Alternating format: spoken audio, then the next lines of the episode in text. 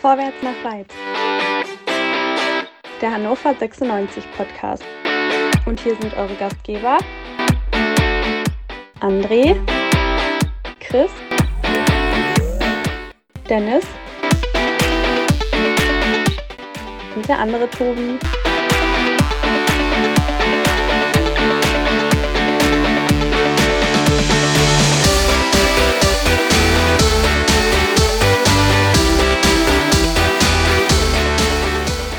Herzlich willkommen, liebe HörerInnen, zu einer neuen Ausgabe Vorwärts nach Weit. Ein paar Tage sind vergangen seit der Niederlage von 96 in Würzburg und alle die, die die Folge von Sonntag gehört haben, haben gemerkt, zumindest Dennis, André und ich waren jetzt nicht ganz zufrieden, möchte ich mal vorsichtig sagen, und hatten doch die ein oder andere Emotion direkt nach Abpfiff.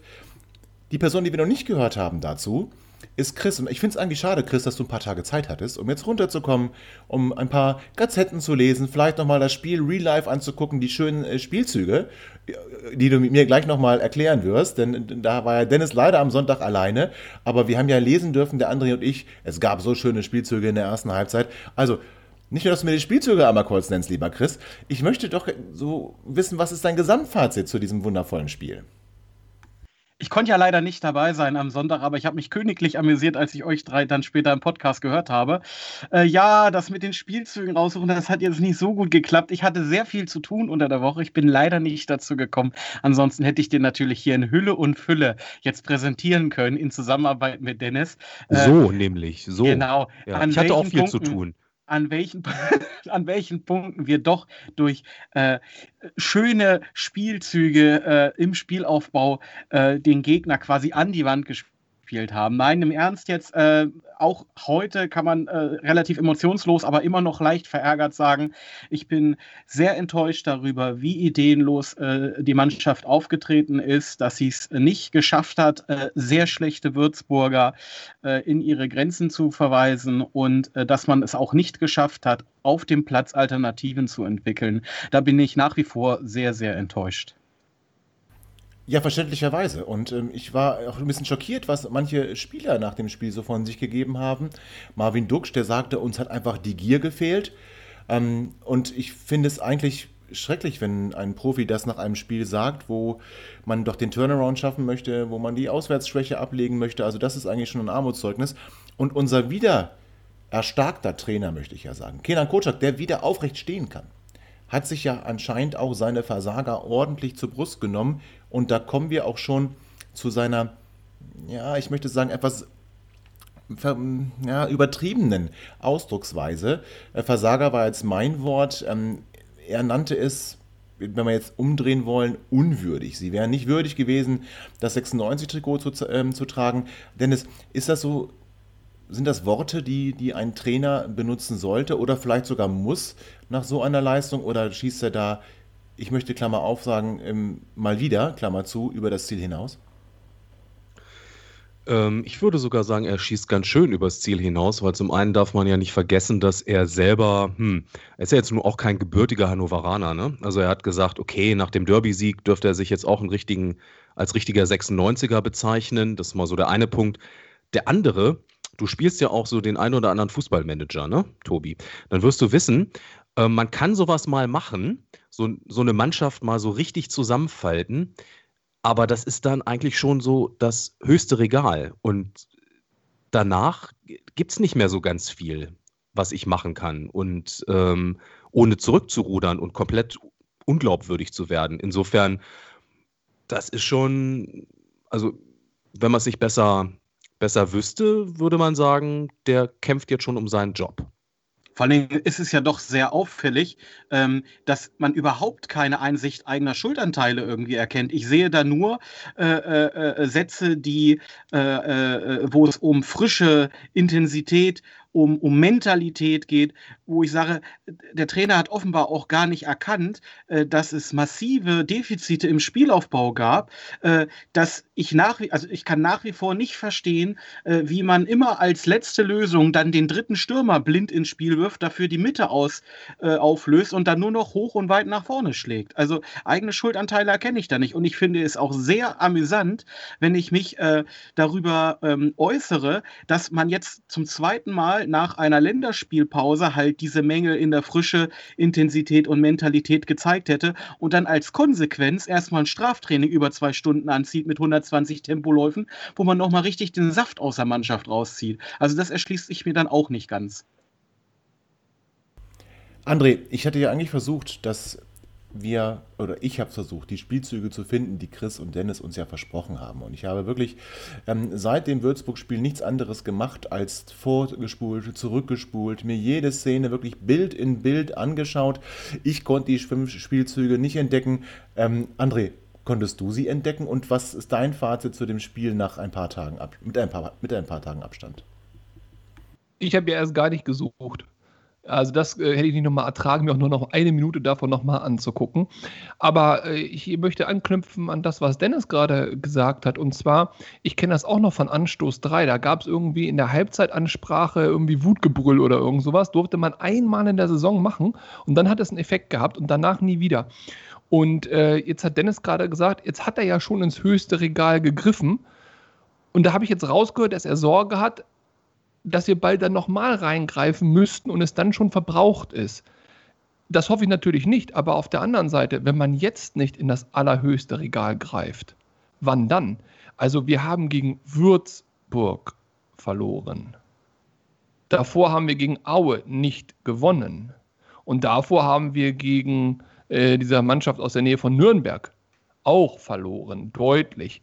Also wenn man jetzt nicht auf die Kacke haut im wahrsten Sinne des Wortes, nee, Entschuldigung, piep, auf den Schlamm klopft, dann weiß ich es auch echt nicht mehr. Und dementsprechend ist das jetzt der richtige Zeitpunkt. Jedoch glaube ich, dass er sich damit keinen Gefallen getan hat. Die Ausdrucksweise war aus meiner Sicht nicht äh, treffend. Und dementsprechend ist dieses Spiel, ich glaube, für Kocak vielleicht das Anfang vom Ende. Ja, äh, ich finde, mir fehlt da so ein bisschen die Analyse. Also ist natürlich auch die Frage, ob man im, bei dem Gespräch mit der Presse große taktische Analysen dort bringen muss. Aber mir fehlte auch nur der Ansatz einer Erklärung. Er hat ja nur auch nicht viel gesehen. Wir durften ja erfahren, dass äh, sein äh, Sky Go Stream dann irgendwann vor dem 1 zu 1 leider äh, zusammengebrochen ist. Und deswegen hat er vielleicht auch gar keine Erklärung, weil er es nicht gesehen hat. Ähm, aber Dennis, haben wir denn eine Erklärung? Also ich muss sagen, ich habe wirklich, also ich natürlich eure Spielszene habe ich nicht gesucht, aber ähm, ich habe es mir tatsächlich nochmal angeschaut und ich fand uns auch in der ersten Halbzeit nicht stark. Also muss ich ganz ehrlich sagen, äh, außer dieser, mhm. dieser Glücksfreischuss. Aber dann in der zweiten Halbzeit hatten wir kaum, kaum Torgefahr, kein, kein, kein Zug zum gegnerischen Tor. Haben wir irgendwas, hast du irgendeinen Erklärungsansatz? Ja, ist schwierig tatsächlich. Ähm, ich habe auch noch mal so ein bisschen das ganze Revue passieren lassen. Ich habe mir jetzt auch nicht das Spiel noch mal angeschaut, weil da sehe ich das so wie André, das tut einfach nur weh. Wobei ich tatsächlich sagen würde, es gab in, in den ersten 20 Minuten gab es Spielzüge, die ich gut fand von uns. Die haben nicht immer zu Torgefahr geführt, aber ist egal, müssen wir nicht drüber sprechen. Ich habe so insgesamt das Gefühl, dass mh, hm, es gibt eigentlich nur so ein oder zwei Vereine in dieser Liga, die uns ähm, schlagen können, weil sie selber so stark sind. Alle anderen müssten wir eigentlich schlagen. Und das hat nichts jetzt mit Arroganz zu tun, sondern eigentlich damit, dass wir von den Einzelspielern so stark sein sollten. Wir kriegen es nicht auf den Platz und wir haben es jetzt wieder gesehen gegen Würzburg. Es waren viele Einzelakteure da. Hm, es fehlt aber irgendwie der Leader im und ich meine jetzt nicht den Kapitän, sondern wirklich jemand, der vorangeht und jemand, der auch ähm, andere Spieler besser macht. Also wo ist denn der Spieler, die hatten wir früher mal. Und ich möchte jetzt nicht wieder über all die Spieler sprechen, die wir früher mal hatten, die wir jetzt möglicherweise nicht haben. Aber wir haben gefühlt auf dem Platz niemanden gehabt, der die anderen um sich herum besser macht. Und das ist ja, glaube ich, auch ein Thema, über das wir gleich nochmal sprechen wollen. Ähm, ich, da sehe ich tatsächlich ein großes Problem. Ja, da können wir eigentlich gleich drüber, sofort drüber sprechen. Denn du hast gesagt, es fehlten, es fehlten deiner Meinung nach, denn es fehlte der Lieder. Die schönen Spielzüge, die du meintest, waren wahrscheinlich die Rückpässe von Simon Verletz zu, ähm, zu Michael Esser, die. Die waren Zucker. Auch, ja, die dann auch funktioniert haben. Damit hätten wir ja schon mal einen der, der neuen Spieler, nämlich Simon Fallett. Ähm, Chris, jetzt sind ein paar Spiele gespielt. Ähm, jetzt können wir auch nicht mehr sagen, Mannschaft kennt sich noch nicht, sondern sie haben ja schon die eine oder andere Trainingseinheit miteinander verbracht. Wir hatten ja schon einen großen Umbruch im Kader. Viele Spieler mussten gehen. und einige Spieler durften kommen. Hast du da vielleicht, kannst du uns da irgendwas erzählen, wie, wie, wie würdest du unsere Transferbilanz jetzt nach den ersten Spielen beurteilen? Also wenn ich das Ergebnis ähm, vorweggreife, würde ich sagen ernüchternd oder gar erschütternd. Ähm, ich habe mir tatsächlich die Mühe mal gemacht, jetzt nach gut einem Viertel der äh, gespielten Saison, mir äh, die, ich sag mal, die äh, größeren Namen einmal etwas genauer anzugucken. Ähm, wenn wir mit unserem Königstransfer Patrick Tumasi ähm, anfangen, äh, der hat in 160 Minuten es geschafft, eine Vorlage zu bringen äh, gegen Würzburg jetzt mit seinem Freistoß. Äh, das Einzige, wo äh, Herr Tomasi regelmäßig auffällt, ist durch seine Anrufe bei Sky äh, und seinen Beschwerden über den Reporter Dahlmann, der es immer noch nicht geschafft hat, ihn richtig auszusprechen. Ansonsten muss man ganz klar sagen, auf dem Platz wirkt er oft überhastet, ungestüm. Die Standards fand ich jetzt nicht so schlecht, die er zuletzt geschlagen hat. Die haben wir schon deutlich schlechter gesehen, aber da ist auf jeden Fall noch viel Luft nach oben. Frank Iwina, finde ich, kann man nicht so wirklich beurteilen. Äh, der ist ja jetzt seit äh, der ist ja jetzt schon wieder seit einer Weile verletzt mit einem Außenbandanriss. Ähm, ich fand, er wirkte in den Spielen, die er gemacht hat, oft in den ersten beiden Spielen, wenn er gespielt hat, in den 17 Minuten etwas ungelenk auf dem Platz. Äh, das liegt aber, glaube ich, an seinem Körperbau. Ist ja sehr, ein sehr robuster Spieler. Ich finde finde aber auch, man kann ihn tatsächlich in der Kürze seiner Einsätze noch nicht wirklich beurteilen. Ähm, Roya, finde ich, ist ein, äh, ein Transfergewinn, äh, wenn man überlegt, dass dieser Spieler 50.000 Euro gekostet hat äh, und wir damit es geschafft haben, einen aktuellen Nationalspieler von Japan zu verpflichten. Ähm, äh, der, der, sich zwar auch auf dem Platz manchmal etwas zu offensiv oder in Problemen in der Abstimmung mit seinen Nebenmännern äh, äh, bemerkbar macht, aber trotzdem auch sehr engagiert auftritt ähm, finde ich, das ist ein super Preis-Leistungs-Verhältnis und durchaus ein guter Transfer. Simon Follett hast du erwähnt mit einer Laie von Frankfurt. Ähm, ja, der kam relativ spät zur Mannschaft, hat in den Spielen seitdem aber immer durchgespielt, stand immer in der Startelf und hat, wie gesagt, komplett immer auf dem Platz gestanden. Er wirkt doch sehr präsent, ist aber oftmals auch sehr ideenlos im Spielaufbau. Ähm, der Kicker beurteilt ihn relativ schlecht mit einer 4 in den fünf Einsätzen insgesamt. Ich finde, es ist eine gute Ergänzung. Ich bin mir aber tatsächlich auch nicht so sicher, ob wir nicht mit Hübers und Franke äh, besser aufgestellt, weil er ist ein ähnlicher Spielertyp wie Franke, zumindest was diese technischen Aspekte betrifft. Franke finde ich sogar noch ein bisschen Kopfballstärker.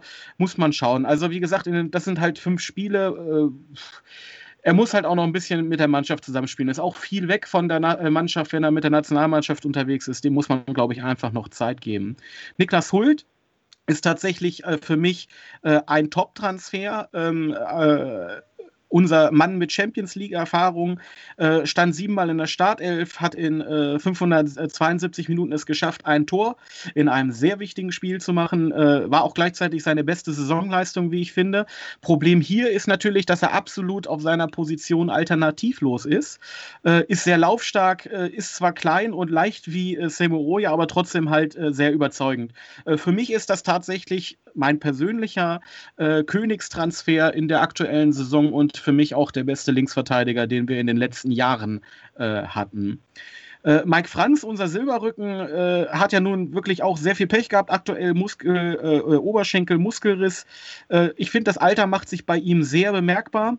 Äh, das Duo Kaiser Franz, auch hier schöne Grüße an Herrn Dahlmann, ich mache den Witz nicht, wirkt nicht ganz unumstritten. Es gab viel kritische Stimmen, wenn die beiden zusammen auf dem Platz standen. Und ich finde es durchaus schade, dass es zurzeit nicht die Möglichkeit gibt, dass man das Duo Jaka, Biol und Franz auf dem Platz sieht, weil ich glaube, dass tatsächlich tatsächlich beide, beide Spieler voneinander profitieren könnten. Ähm, und es ist aber tatsächlich fraglich, ob äh, Franz nach dieser langen Verletzung nochmal zurückkommt und dann an seine äh, alten Leistungen anknüpfen kann. Ähm, Bruno Esser, ja, ich, ich war äh, Team Bruno damals, ich bin es heute und ich werde es morgen sein. Äh, hat alle Spiele gemacht, seitdem er gekommen ist. Äh, hatte übrigens vor vier Tagen Geburtstag. Alles Gute nochmal nachträglich, Bruno. Ähm, Anfangs zeigte er sich auch mal mit dem ein oder anderen Wackler. Da äh, war ich äh, äh, nicht so erfreut drüber, weil ich doch die Befürchtung hatte, wenn das anhaltend sich zeigt, dass es dann nicht lange dauert, bis die ersten äh, Stimmen laut werden, die sagen, da hätten wir auch Zieler behalten können oder äh, der ist auch nicht besser als Zieler. Deswegen bin ich sehr froh, dass der sich mittlerweile stabilisiert hat. Er wirkt deutlich lauter auf dem Platz, als ich in Erinnerung habe. Und wie gesagt, für mich ist es ein Top-Transfer. Mittlerweile ruft er auch wieder richtig starke Leistung und beständige Leistung ab. Für mich ein Top-Transfer. Äh, weil mir Suleimani, ähm, ja, ist für mich ähm, schwer zu beurteilen. Das liegt weniger daran, dass er nicht so häufig gespielt hat. Ähm, äh, er hat zwar auch eine Vorlage gegen Braunschweig äh, äh gemacht, ähm, es überzeugt mich aber aktuell tatsächlich überhaupt nicht. Ich ich glaube aber, das liegt daran, dass es äh, eine Systemfrage ist, weil Soleimani wird oftmals als äh, dritter Stürmer äh, reingeworfen, wenn wir hinten liegen. Und ich würde mir tatsächlich wünschen, dass man ihn mal von Beginn spielen lässt und er zeigen kann in einem normalen äh, äh, Spielsystem ohne äh, hoch und weit nach vorne, was für Qualitäten er hat. Fakt, Fakt ist auf jeden Fall, da kommt definitiv viel zu wenig. Ich würde jetzt noch zwei Spieler kurz ansprechen einmal Kingsley Schindler. Ähm, hat auch eine Vorlage gegen Fürth gezeigt, muss leider häufig als Rechtsverteidiger ran. Äh, da zeigt er schlechtere Leistungen, als er im offensiven Bereich es abrufen kann. Hat seine Vorlage allerdings als Rechtsverteidiger gemacht. Ähm, man sollte ihn deutlich häufiger als Option zu Linton Meiner einsetzen, als so wie es jetzt gelaufen ist. Problem ist halt, auch auf der Position rechts hinten haben wir dann zu Sei Moroja keine Alternative.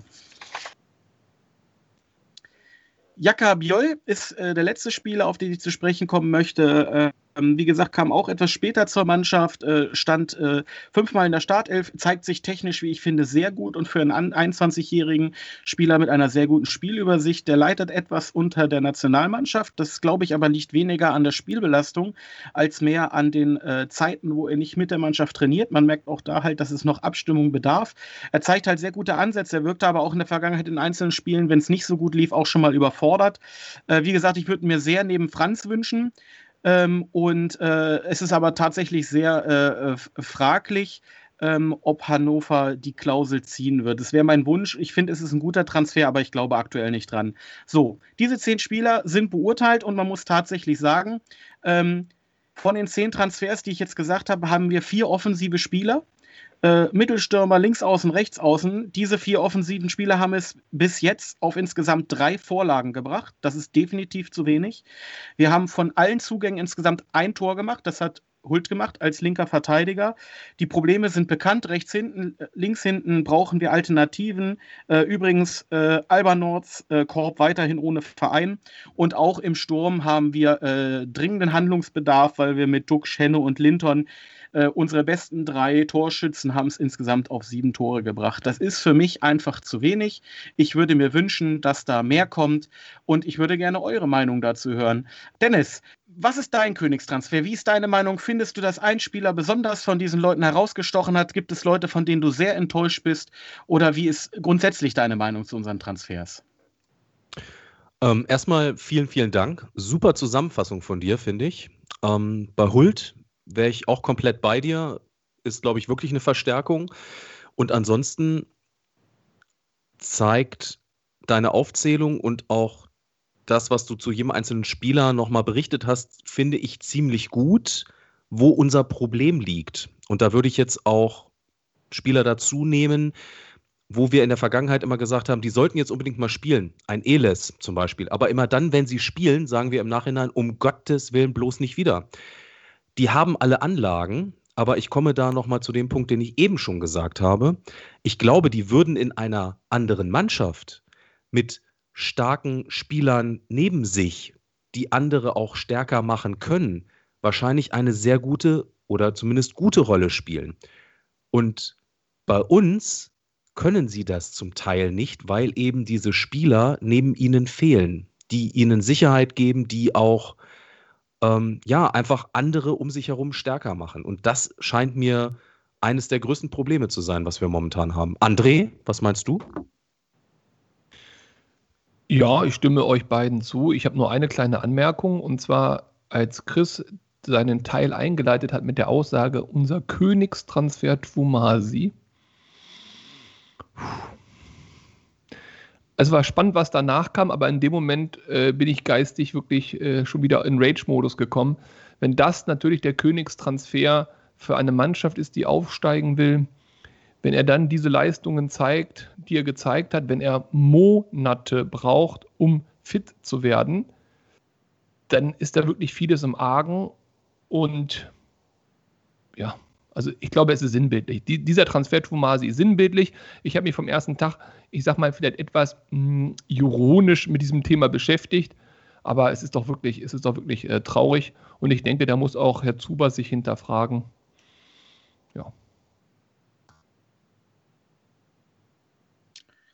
Naja, also das äh, Vokabular Königstransfer habe ich tatsächlich gewählt, weil es der Spieler ist, für den wir am meisten Geld ausgegeben haben, zumindest auf dem Papier. Ähm, und ich habe durchaus auch äh, Vokabular aus den Gazetten einfach übernommen. Also, dass dieser Spieler nicht der Spieler von den genannten ist, der uns in dieser Saison am weitesten bringen wird oder der uns hier im Alleingang zum Aufstieg schießen könnte, egal wie die nächsten Spiele verlaufen. Ich denke mal, da sind wir uns alle einig. Aber die Frage ist, warum ist das so? Ja, jetzt habt ihr den Namen Zuba ins äh, Spiel gebracht, aber also es gibt nicht wenige Experten, die unseren Kader für den absoluten Top-Kader der zweiten Liga halten. Durften wir erst wieder vor dem Spiel gegen Würzburg, durften wir das wieder von Thorsten Matuschka hören, dass er auch 96 als Meister getippt hat, weil das einfach der beste Kader ist, die beste Mannschaft mit den besten Spielern. Und da muss ich ganz ehrlich sagen, ob das jetzt so ist oder nicht, lasse ich erstmal dahingestellt. Aber es gibt Leute, die lange in diesem Geschäft unterwegs sind, die das so beurteilen. Und Moment, und dann kann man doch auch mal sagen, Freunde, wenn wir vielleicht doch Spiele haben, die von der Qualität, von der einzelnen Qualität, von ihrer individuellen Qualität auf dem Niveau sind, ein Topspieler der zweiten Liga zu sein. Warum? Warum können wir das dann nicht als Mannschaft auf den Platz bringen? Ähm, dann ist ja die Frage, wen müssen wir dafür verantwortlich machen? Müssen wir wirklich Gerhard Zuber verantwortlich machen oder können wir da nicht auch langsam mal fragen, was macht der Trainer eigentlich mit diesen Spielern? Macht der Trainer diese Spieler besser? Stellt der Trainer diese Spieler richtig auf oder nicht? Ich gehe auch absolut nicht kon äh, konform mit dem, was Dennis gesagt hat, wenn es darum geht, äh, dass vielleicht die Spieler in einer anderen Mannschaft aufgrund ihrer Mitspieler besser wären. Wir müssen uns ja mal hinterfragen, warum ein Ellis, von dem wir alle überzeugt sind, dass er gute Veranlagungen hat im Spielaufbau, warum auch dieser Spieler gegen Würzburg angefangen hat, die Bälle stumpf nach vorne zu schlagen. So, warum ist das so gelaufen? Ist das eine Ansage? Ist das eine taktische Ausrichtung? Oder äh, es kann doch nicht sein, dass jeder Spieler auf einmal äh, äh, seine, seine Kernkompetenzen abgibt und verliert. Also ich gehe, ich bin da mit Tobi einer Meinung, wir sollten uns vielleicht auch mal fragen, ob es andere Gründe gibt. Und ich verstehe es nach wie vor einfach nicht, dass der Trainer in diesen ganzen Überlegungen äh, offenbar überhaupt keine Rolle spielt. Gerade auch in den Medien. Wieso sagt Dirk Tietenberg solche Sätze wie, äh, die Mannschaft hat sich ohne ihn nicht verbessert, im Gegenteil. Oder die Mannschaft Mannschaft hat den Trainer und die, seine Stellvertreter im Stich gelassen. Ähm, es ist auch Mentalität, auch, auch Einstellung ist eine, eine Sache, die letztendlich auch übers Training kommt, über den Trainer. Ähm, und äh, wenn dann noch solche Sätze über Genki fallen, wie äh, er überschätzt sich oder sein fauler Zauber, da kriege ich, da kriege ich wirklich Kackreiz, ganz ehrlich. Wieso hat dieser wieso wird dieser Trainer medial komplett aus der Kritik herausgehalten? Dennis, äh, Dennis, sage ich, ich wollte André eigentlich dazu hören. Äh, André, du bist sowieso jemand, der sich da schon häufiger die Frage gestellt hat, wieso äh, äh, Kotschak ähm, völlig aus der Kritik rausgenommen wird. Wie siehst du das? Ja, ich, da hast du jetzt mit mir direkt den richtigen rausgepickt. Ähm, ja, ich muss sagen, ich habe jetzt extra für diese Sendung, weil ich in diesem äh, Quick and Dirty Teil gesagt habe, wir müssen mal über den Trainer sprechen, äh, versucht mal hier mit Fakten mal ein bisschen meine Meinung zu unterlegen. Und ich muss euch jetzt leider ankündigen, ich werde leider sehr, sehr widersprüchlich sein oder aus eurer Sicht vielleicht auch bleiben. Denn ich möchte mit meiner Meinung beginnen, mich dann selber mit den Fakten widerlegen, um am Ende dann doch wieder besseren Wissens zu meiner Meinung zurückzukommen. So, wie lautet meine Meinung? Die ist ganz klar, seit dem 21.12.2019 ist meine Meinung Kotschak raus. Ich twitter das öfter mal bei 96 Spielen. Ihr habt den Hashtag ja vielleicht schon mal äh, in dem Zusammenhang entdeckt. Und jetzt fragt ihr euch, für die, die noch, sich nicht mehr richtig erinnern, was war an diesem 21.12. denn? Tja, am 21.12. spielte Hannover 96 ein Fußballspiel, soweit so gut. Und es gab einen Spieler, Muslia, der wurde eingewechselt und nach 13 Minuten wieder ausgewechselt. Und die Art und Weise des Umgangs und der äh, Art und Weise, wie er über diesen Spieler danach sprach, hat mich zu dem Zeitpunkt sprachlos zurückgelassen. Und ich war mir der festen Überzeugung, mit so einem Trainer, der verliert die Mannschaft, der verliert die Gruppe, mit so einem kommst du keinen Schritt weiter. und seitdem bin ich kein Freund mehr von Kocak. Er hat es in dem Moment bei mir auf der menschlichen Ebene völlig verschissen und dementsprechend, äh, egal was danach kam an Spielen, ich war sehr, sehr kritisch und bin es bis heute. Dann jedoch folgten sehr respektable Ergebnisse. Ähm, am Ende hat es nicht zum Aufstieg gereicht, okay, gut. Dann kam sein absolutes Hoch. Mitte Juli 2020, nur mal kurz zurückzurechnen, das ist noch nicht so lange her. Dort schwärmte Martin Kind über diesen Trainer. Er sagt, er liebt 96. Angeblich wollten ihn fünf türkische Vereine haben. Ich erinnere mich noch gut an die, äh, an die Angst bei uns 96-Fans, dass er jetzt möglicherweise gehen könnte. Und Kind sprach ein Machtwort und sagte, wir geben ihn nicht frei. Und Zitat, Kotschak fühlt sich sauwohl in Hannover. Er identifiziert sich so mit 96 und der Stadt, wie ich es noch von keinem anderen Trainer erlebt habe. Er liebt 96. Das war der absolute Höhepunkt des Schaffens von Kotschak. Und sein Tiefpunkt scheint ja jetzt nun im November, Ende November diesen Jahres erreicht zu sein. Es beginnt symbolisch, wie so vieles bei 96 aktuell, mit seinem Hexenschuss, dass sein Sky-Abo offensichtlich nicht korrekt ist oder zumindest nicht stabil läuft. Er selber sagt, es war der schlimmste Tag für mich, seit ich bei 96 bin. Und dann kamen die prophetischen Worte von Marvin Duksch im Anschluss an das Spiel. Denn Marvin Duksch sagte, und ganz ehrlich, ich glaube, er hat noch nie so weise Worte gesagt, wir hatten uns als Team vorgenommen, für ihn, also Kocak, zu spielen, aber da haben wir ihn leider enttäuscht.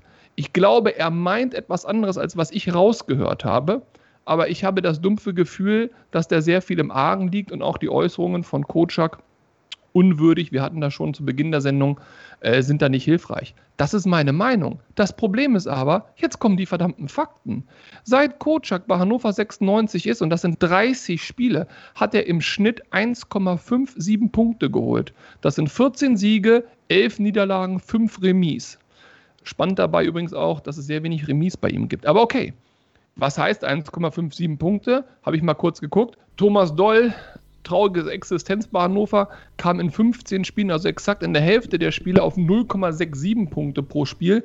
Mirko Slomka kam in seinem zweiten Stint bei 96 in 13 Spielen auf 1,08 Punkte. Und jetzt natürlich die Königsfrage. Davor hatte er schon mal 169 Spiele bei Hannover 96. Sehr, sehr erfolgreich. Wir haben in Europa für Furore gesorgt, tolle Ergebnisse erzielt. Was glaubt ihr, wie war denn da der Punkteschnitt pro Spiel? Dennis, was schätzt du denn? Hm, ich hätte jetzt gesagt, eigentlich deutlich höher, irgendwie 1,67 oder irgendwas in der Richtung. Ja, klingt gut. Leider war es deutlich drunter, nämlich 1,47 okay. Punkte. Klar, er hatte eine schwere Krass. Zeit zu Beginn. Äh, hinten raus lief es auch nicht gut, aber trotzdem der erfolgreichste Trainer der Vereinsgeschichte im Sinne von Europa hatte nur 1,47 Punkte pro Spiel. André Breitenreiter, der in der zweiten Liga uns zum Aufstieg geführt hat, in der ersten Liga dann irgendwann aufgrund von Erfolgslosigkeit entlassen wurde, hatte in 66 Spielen 1,17 Punkte nur in Anführungszeichen geholt. Was will ich damit sagen? Kenan Kocak ist der erfolgreichste Trainer bei Hannover 96 der letzten Jahre. Natürlich, wenn man im Gedächtnis hat, dass wir im Moment zweite Liga spielen. Einspruch. Äh, hast du auch mal die Punkte, den Punkteschnitt von André Breitenreiter in der Zweitligasaison? Weil du vergleichst ja erste den, Liga und zweite Liga mit. Den darfst, du, den darfst du gerne errechnen. Ich sage dir auch gleich, wie du das am besten tust. Und zwar gucken wir uns das mal an, direkten Vergleich, den habe ich nämlich vorliegen. Die Saison hat 34 Spiele. Acht davon sind gelaufen, bleiben jetzt noch 24 Spiele. Wenn wir den Punkteschnitt von Kotschak 1,5 Punkte grob gerundet mal 24 noch ausstehende Spiele nehmen, kriegen wir noch 36 Punkte bis zum Ende der Saison. Wenn wir ganz korrekt rechnen würden mit 1,75, äh 1,57, Entschuldigung, wären wir bei 37 Punkten. So, 10 haben wir schon, würden wir also bei 46 Punkten landen. Das wären zwei weniger als letzte Saison und das hätte Platz 8 bis 9 bedeutet. In der Aufstiegssaison 2016, 17, das ist die Breitenreiter-Saison, in der Stindl aber schon vorgelegt hatte. In der Aufstiegssaison hatten wir sieben. Du meinst zwar Stendel, Punkte. aber es ist egal. Habe ich Stindel gesagt? Ja, das macht nichts. Das ist, weil dein Herz immer noch bei Lars ich ist. Ich vermisse Stindel, aber ich meinte natürlich Daniel Stendel. Genau. Aber hatten wir 67 Punkte und wir würden jetzt, wenn der super Punkteschnitt von Kocak uns weiter trägt und nicht abfällt, auf 46 Punkte kommen. Und das ist jetzt genau dieses Widersprüchliche, was ich eben am Anfang sagte. Meine Meinung ist, Kocak raus. Die Fakten sagen, Kocak bester Mann. Ich komme trotzdem zu der Überzeugung, aufgrund der menschlichen Punkte, die ich genannt habe und auch, weil ich der Meinung bin, in der zweiten Liga reicht dieser Punkteschnitt nicht für das Ziel. Und der heißt bei mir immer noch Aufstieg. Er muss gehen. Aber mal ganz ehrlich, anhand der Zahlen, würdet ihr ihn rausschmeißen? Chris, würdest du das tun, wenn du Zuber wärst und oder Kind? Oh, also ich bin völlig überrascht von den Zahlen. Damit habe ich so überhaupt nicht gerechnet, weil halt äh, der gefühlte Punktedurchschnitt, gerade beeinflusst durch die letzten Spiele, halt deutlich schlechter ist. Ähm, ich gebe dir aber absolut recht, gerade so im zwischenmenschlichen Bereich habe ich halt einige Sätze gehört, die mir überhaupt nicht gefallen haben. Ähm, und wo ich mich dann frage, ob man mit solchen Äußerungen wirklich äh, nicht eher ein Mannschaftsgefüge äh, und eine Mannschaftsstruktur schädigt, als dass es denn hilfreich ist. Ähm, Tobi, äh, hättest du gedacht, dass die äh, Statistik so gut ist? Nun, Zahlen sind Zahlen. Ich finde einfach, dass aber das, was auf dem Platz gezeigt wird, zu wenig ist. Ich finde, nochmal, das Einzige, diese Zahlen sind ja alle ganz toll. Und, aber mal bitte im Ernst. Wie war das? 15 Siege, 11 Niederlagen für eine Mannschaft, die seit letzter Saison aufsteigen, aufsteigen möchte? Nein, das ist, das ist schlecht, das ist nicht gut. Ihr, ihr sagt, das sind gute Zahlen. Für mich sind das schlechte Zahlen. Das sind abgrundtief schlechte Zahlen für eine Mannschaft, die Erster oder Zweiter werden möchte. Da darfst du dir nicht in zwei oder in einer Saison und ein paar Spielen elf Niederlagen einfangen. Das ist einfach völlig inakzeptabel und indiskutabel. Und deswegen halte ich die Zahlen auch nicht für positiv, nicht für gut, sondern ich halte sie ganz persönlich für schlecht und für zu schlecht, um den Ansprüchen zu genügen. Und damit ist für mich Kenan Kocak bei Hannover 96 gescheitert. Das ähm, erklärt doch aber eigentlich auch ganz gut, also die Zahlen erklären doch eigentlich auch ganz gut, warum Martin Kind so große Stücke auf Kenan Kocak hält, oder Jungs? Weil das ist einer, der guckt auf die nackten Zahlen und das ist einer, der guckt, ah, das, wie ist der Kocak im Training und wie geht er mit den Jungs um? Und ich glaube, das sind alles Dinge, die Martin Kind sehr imponieren. Und deswegen wird er auch an Kocak festhalten. Und ich glaube, wenn einer gehen wird, dann ist das Zuba, der dann vielleicht doch dem Held nach Köln folgen darf, weil er möglicherweise ähnlich in Anführungszeichen schlechte Transfer, hm, Transfers geleistet hat, wie damals sein Ziehvater schon, oder? Ja, also ähm, Martin, warte mal kurz, Martin Kind hat ja dem Kindern Kurczak schon das Vertrauen ausgesprochen. Das ist ja meist ein Zeichen dafür, dass der Trainer fast schon entlassen ist.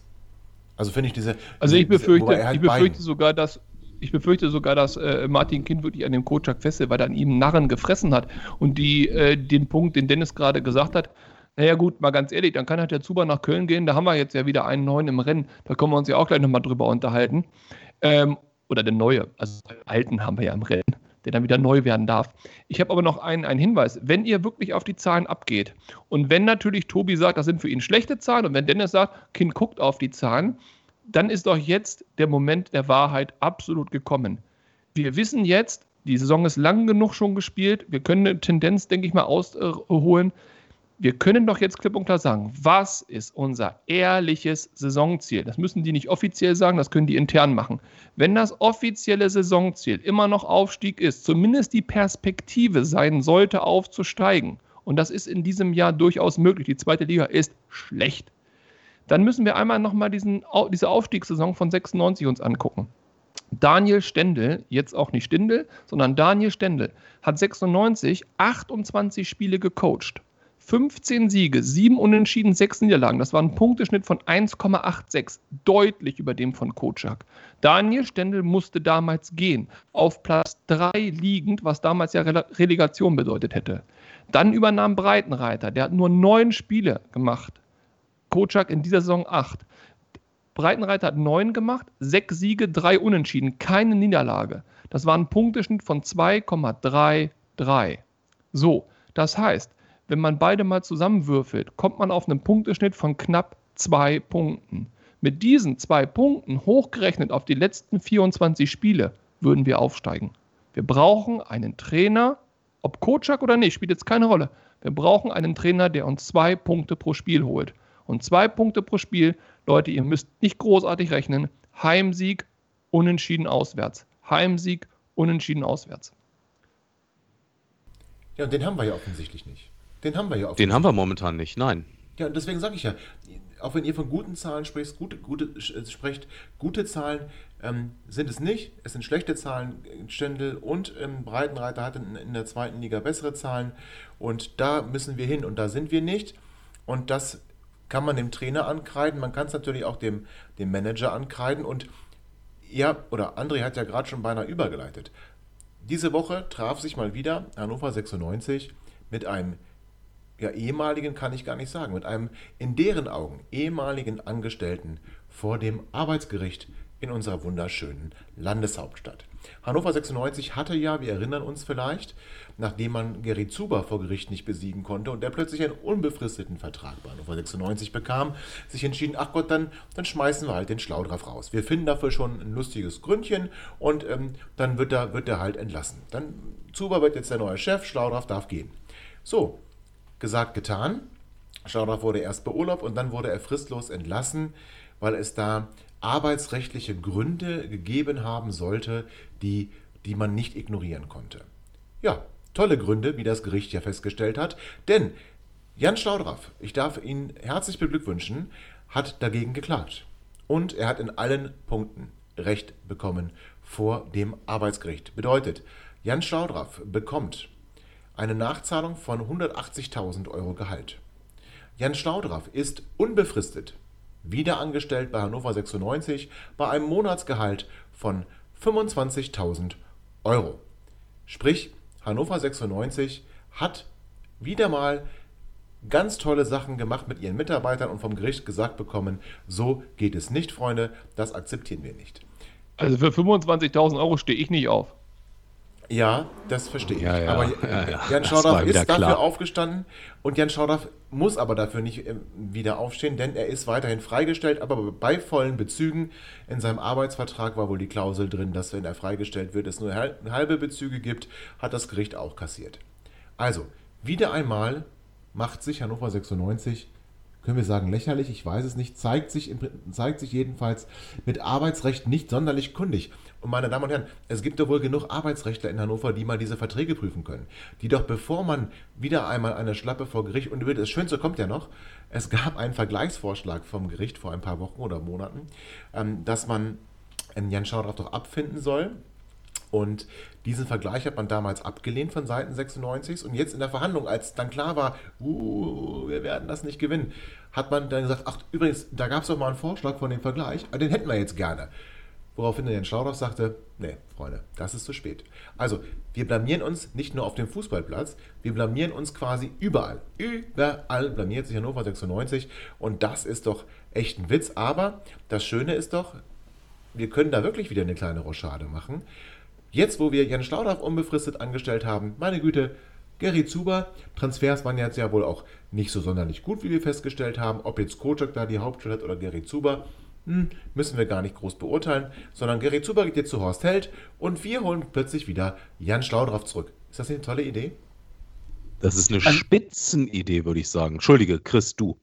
Ja, ähm, grundsätzlich erstmal, glaube ich, können wir sehr, sehr froh sein, äh, dass an dem Tag äh, Schalke sich noch dusseliger verhalten hat oder beziehungsweise noch äh, medial aufmerksamer mit dem Rausschmiss von den drei Spielern da. Sonst wären wir, glaube ich, noch viel breiter äh, in ganz Deutschland, äh, äh, also lächerlich gemacht worden, ähm, als das tatsächlich der Fall war. Wir hatten, glaube ich, da wirklich ein bisschen das Glück, dass das so ein bisschen, also jetzt über die Region hinaus doch ein bisschen untergegangen ist. Ja, Einspruch, Frage, euer Ehren. Chris, lass mich einen Einspruch machen. Weißt Ja, du, aber dann- ich das nicht glaube? Einfach dessen, weil wir den ganzen Tuber schon mal gemacht haben. Ich glaube, das ist schon ein Gewöhnungs- und Abnutzungseffekt. Und das ist das eigentlich Traurige. Ansonsten stimme ich dir natürlich vollkommen zu. du meinst, dass man sich quasi daran gewöhnt hat, dass Hannover nun mal solche Dinger reißt. Ja, gut, kann ich nachvollziehen. Ja, äh, Zuber jetzt nach Köln. Und jetzt mal ganz ehrlich, wir müssen uns ja mal fragen, äh, war das nicht absehbar? Zuber war von vornherein verbrannt. Den haben sie hier über Wochen und Monate in irgendeinem Raum eingesperrt, ohne, ohne Zugang zu, äh, zur Geschäftsstelle. Äh, dann hat er sich wieder reingeklagt und das äh, kam alles in eine Phase rein jetzt letztendlich, wo man sagen muss, und ich habe das vor vielen, vielen Folgen bereits einmal angesprochen, als es darum ging, was, was ist das Saisonziel? Da habe ich damals die These aufgestellt, dass es ein rein finanzielles Saisonziel gibt, mit möglichst wenig Verlust durch die Saison kommen, äh, weil halt empfindliche Einbußen stattfinden werden. Der Kader bestätigt mich da. Es wurde kaum Geld investiert. Wir haben nach wie vor einen Investitionsüberschuss von dreieinhalb Millionen. Wir haben dreieinhalb Millionen mehr eingenommen, als wir ausgegeben haben. Und es, auch das habe ich bereits prophezeit, dass sich Herr Kind irgendwann hinstellen wird und sagen wird, äh, für den Kader ist Herr Zuber äh, äh verantwortlich, äh, für die Mannschaftsaufstellung ist Herr Kutschak verantwortlich. Und so wie sich das jetzt gerade abzeichnet, dass Köln auf einmal Interesse an Herrn Zuber hat, ist es doch für Martin Kind ideal, weil letztendlich wird er jetzt Herrn Zuber dann wahrscheinlich abgeben können, kostenfrei nach Köln, ohne eine Abzahlung, äh, Abfindung zahlen zu müssen. Ja gut, jetzt hat er natürlich das Problem, dass er den Posten dann wieder neu besetzen muss, aber auch da hat sich ja das äh, äh, Arbeitsgericht Hannover eine durchaus attraktive neue Möglichkeit ausgedacht. Das wird passieren, ja. Und wenn er schnell, wenn er schnell handeln will, dann macht er das noch in der laufenden Saison, kurz vor der neuen Transferperiode. Er gibt wieder kein Geld. Martin, äh, hier, äh, Jan Schlaudraff kann wieder nicht einkaufen und dann kann er im Laufe der Saison, wenn sich abzeichnet, dass wir tatsächlich nicht aufstellen werden, genau das gleiche machen, was er jetzt mit Zuber macht. Jan Schlaudraff war in der Winterphase für die Aufstellung oder für die Transferaktivitäten äh, verantwortlich. Die Transfers haben nicht eingeschlagen, somit war er in der Verantwortung und wir werden ihn ablösen. Also für mich ist das alles ein riesiger Zirkus. Äh, Dennis, wie siehst du das? Hast du dazu auch irgendwie was beizutragen? Dankeschön. Ja, Entschuldige, ich habe mich ein bisschen ja. in Rage geredet. Nein. Ich wollte nicht so abfällig. Ich wollte Nein, nicht so abfällig Chris, sein. in Rage. Sag das doch nicht so. Das war alles sehr sachlich und gut zusammengetragen. Und du hast die Geschichte fortgeschrieben. Was will man mehr erwarten?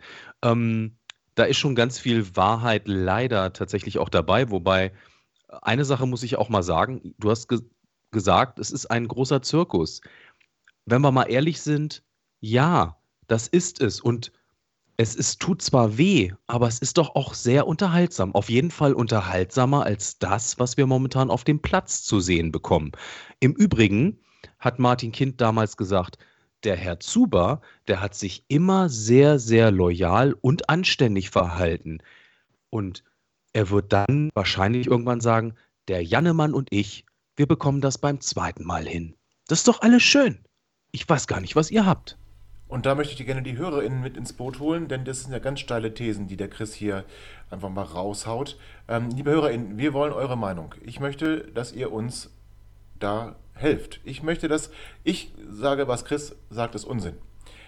Und ich möchte wissen, ob ihr das auch so seht. Ihr könnt uns eine Mail schreiben. Ihr kennt die Mailadresse noch aus, den, aus der Maskenaktion tobias.vmwpod.de. Ihr könnt uns bei Facebook schreiben, ihr könnt uns bei Twitter schreiben. Ihr könnt aber auch eine WhatsApp-Sprachnachricht schicken, die wir dann vielleicht sogar senden. Die Telefonnummer gibt es auf der Seite vmwpod.de. Ähm, zu lesen, beziehungsweise auf unserer Facebook-Seite. Dann könnt ihr da die Telefonnummer erfragen oder erfahren und könnt dann uns eine WhatsApp-Sprachnachricht schicken. Äh, eure Meinung ist da gefragt und die würde mich interessieren. Und jetzt würde mich interessieren, was Dennis denn über den nächsten Gegner zu berichten hat. Hier sind Dennis 96 Sekunden.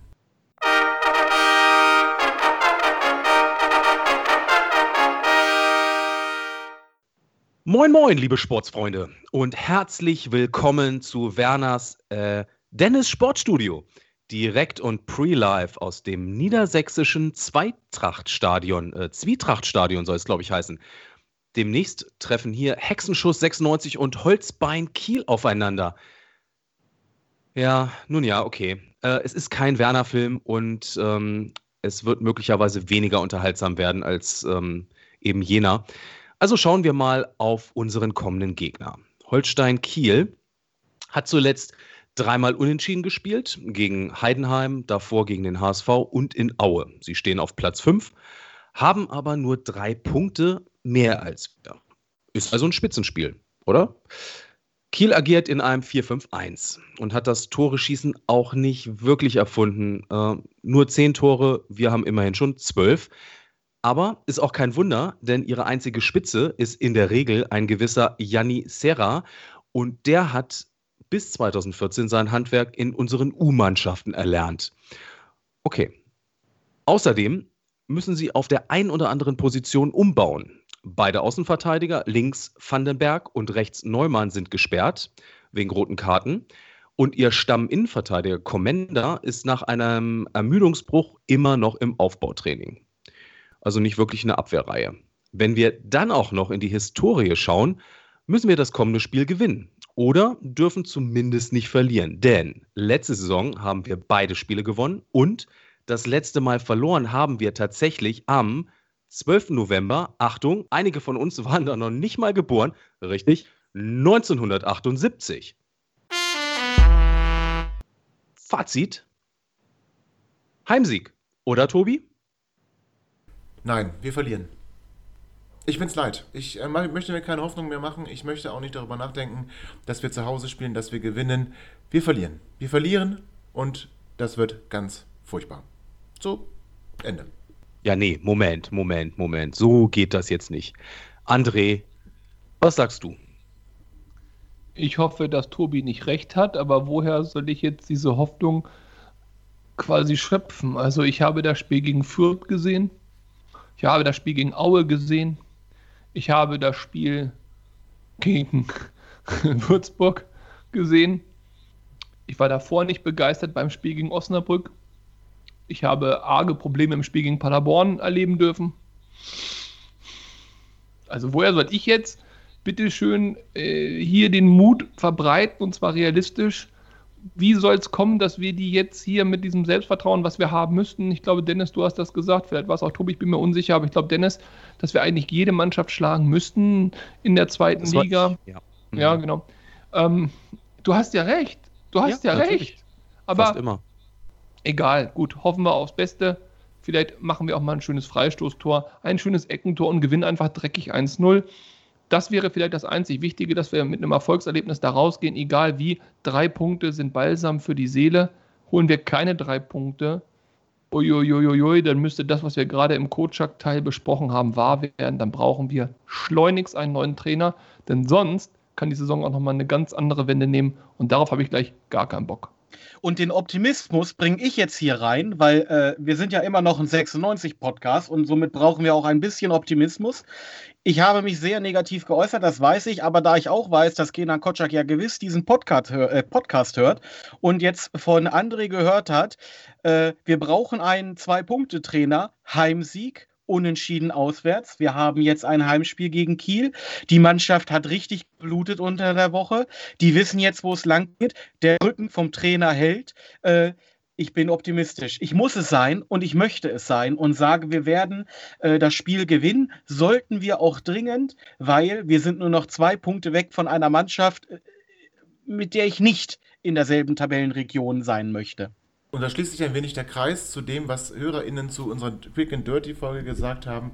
Wir bringen plötzlich wieder Emotionen. Die Emotionen, die so verloren gehen, wo man mit jeder Niederlage ein bisschen mehr abstumpft in der jetzigen Zeit. Und ähm, ich merke es bei mir selber. Das ähm, Würzburg-Spiel hat wirklich Spuren hinterlassen. Und ähm, wir hatten viel Austausch mit euch da draußen, weil ihr euch ähm, wirklich viel gemeldet habt. Ähm, ganz besonders erwähnen möchte ich, ihr kennt sie, weil sie schon hier in einem Live-Podcast mit dabei war zumindest einmal kurz zu hören war und eine Hörer in der ersten Stunde ist, die, die Kaya, die ihn ähm, wieder zurück ist in Hannover und auch die hat gesagt, das war für sie völlig emotionslos, äh, 96. Und sie guckt die Spiele schon gar nicht mehr, aber sie hat sehr viel Gefallen gefunden an unserem kleinen emotionalen Ausbruch. Und es ist schwierig. Es ist schwierig. Es ist wahrscheinlich wäre der Beziehungsstatus zwischen Hannover 96 und uns auf Facebook momentan. Es ist kompliziert. Und ich glaube, das trifft es ganz gut.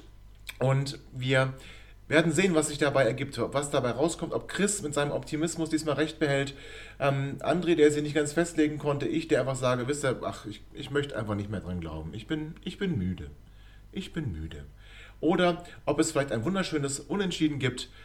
Nicht Fisch, nicht Fleisch. Wir werden es erleben und ihr werdet uns wieder erleben nach dem Spiel in einer neuen Ausgabe von Quick and Dirty. Und ähm, ihr seid, wie gesagt, herzlich eingeladen. Gebt uns Rückmeldungen, gebt uns euer Input, gebt uns Feedback. Darüber freuen wir uns. Jetzt freuen wir uns mit euch auf das Spiel am Sonntag um 13.30 Uhr gegen Holstein Kiel und hoffen, dass wir 96 diesmal in einer besseren Verfassung erleben als beim letzten Spiel in Würzburg. Bis dahin, liebe HörerInnen, bleibt gesund, bleibt munter und bleibt uns gewogen. Ciao. Ihr seid immer noch da? Ihr könnt wohl nicht genug kriegen. Sagt das bitte nicht den Jungs. So, jetzt aber abschalten.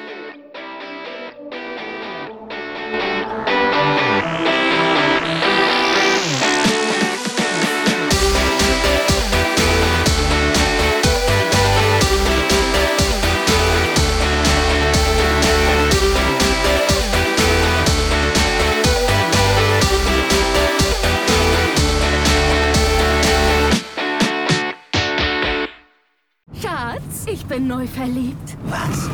Da drüben. Das ist er. Aber das ist ein Auto. Ja, eben. Mit ihm habe ich alles richtig gemacht. Wunschauto einfach kaufen, verkaufen oder leasen. Bei Autoscout24. Alles richtig gemacht. Wie baut man eine harmonische Beziehung zu seinem Hund auf? Puh, gar nicht so leicht. Und deshalb frage ich nach, wie es anderen Hundeeltern gelingt, beziehungsweise wie die daran arbeiten. Bei Iswas Dog reden wir dann drüber. Alle 14 Tage neu mit mir, Malte Asmus und unserer Expertin für eine harmonische Mensch-Hund-Beziehung, Melanie Lippisch. Ist was, Dog? Mit Malte Asmus. Überall, wo es Podcasts gibt.